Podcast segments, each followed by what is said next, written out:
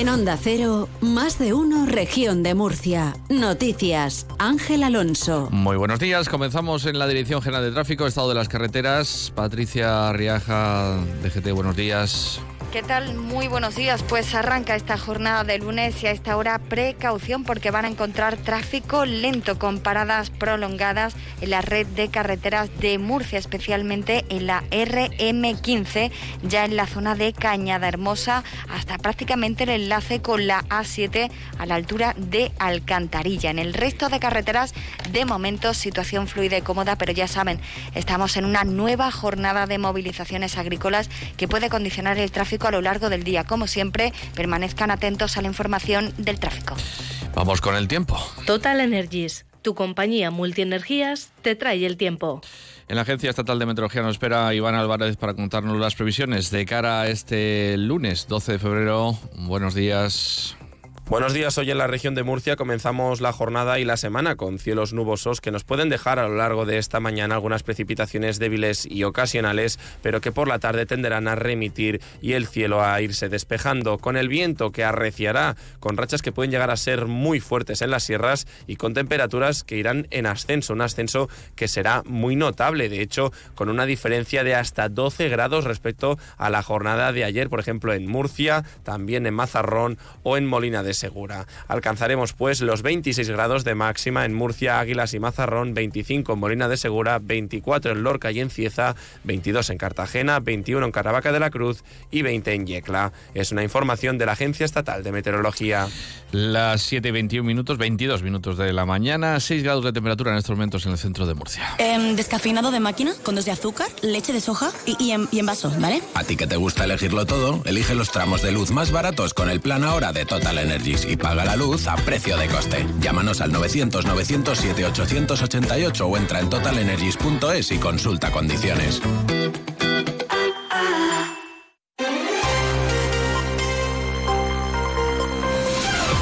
Pues venimos de un fin de semana donde se han registrado cortes puntuales de varias carreteras en la región de Murcia debido a la convocatoria de huelga del movimiento 6F de los agricultores al que se suma la Plataforma Nacional por la Defensa del Transporte, que agrupa a miles de transportistas autónomos y pequeñas y medianas empresas.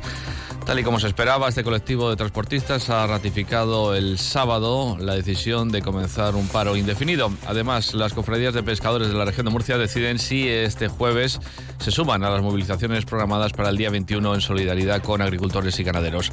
Respecto a lo ocurrido este fin de semana, los agricultores han cortado varias carreteras, lo más destacable el corte de la autopista 7 entre los municipios de Los Alcázares y San Javier durante un par de horas.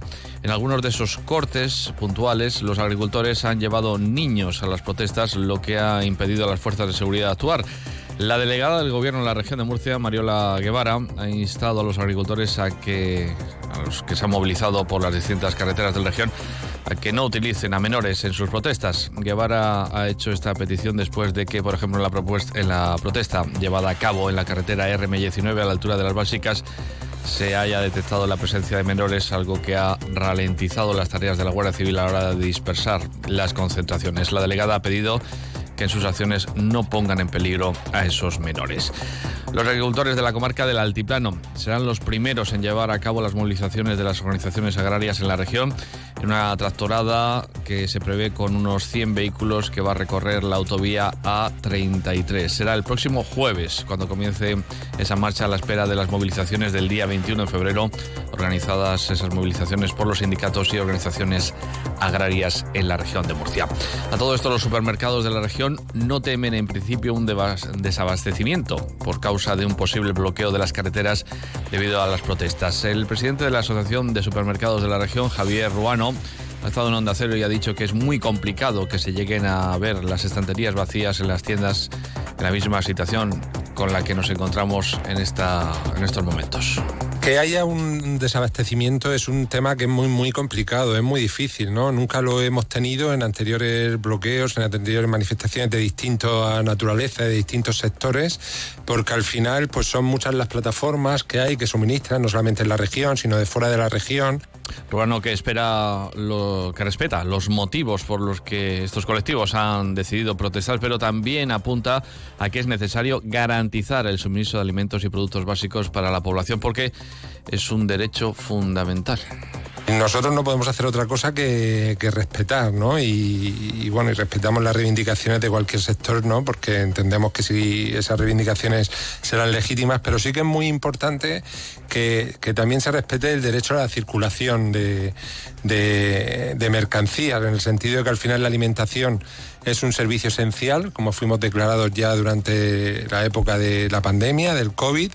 Bueno, pues estaremos muy atentos a los posibles movimientos de protestas de agricultores y ganaderos en esta jornada. Mientras tanto, una conductora que conducía en sentido contrario perdía la vida este fin de semana en las carreteras de la región. Ocurría en la A7 en el término municipal de Alama de Murcia. El vehículo que conducía a la víctima colisionó frontalmente contra otro turismo. Varios testigos explicaron que el choque frontal eh, dejó a varias personas atrapadas y heridas en ambos automóviles. Lamentablemente, al llegar al lugar del accidente, los servicios de emergencia solo pudieron confirmar el fallecimiento de la conductora una mujer de 40 años de edad. La otra persona que iba en el vehículo que chocó frontalmente, una mujer de 46 años, fue rescatada por los bomberos y trasladada al Hospital Virgen de la Resaca de Murcia.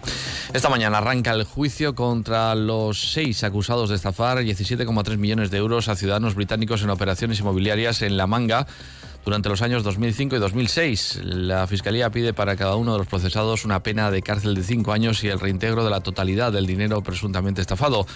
Dos directivas de una sucursal bancaria de La Manga concedieron 327 préstamos hipotecarios y otros 78 personales a múltiples individuos del Reino Unido para financiar la adquisición de inmuebles en esta zona costera.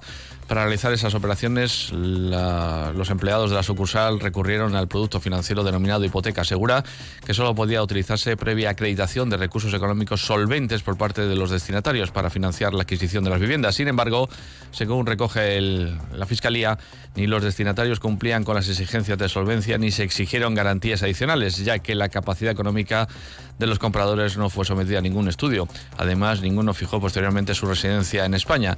Según añade las conclusiones provisionales de la Fiscalía, esta circunstancia permitió la concesión de préstamos hipotecarios muy por encima del valor real que se abonó por las viviendas. En concreto, el importe de los 327 eh, préstamos, hipotecarios concedidos ascendió a 67,7 millones de euros, mientras que lo que realmente se pagó por las viviendas fue de 46,2 millones de euros.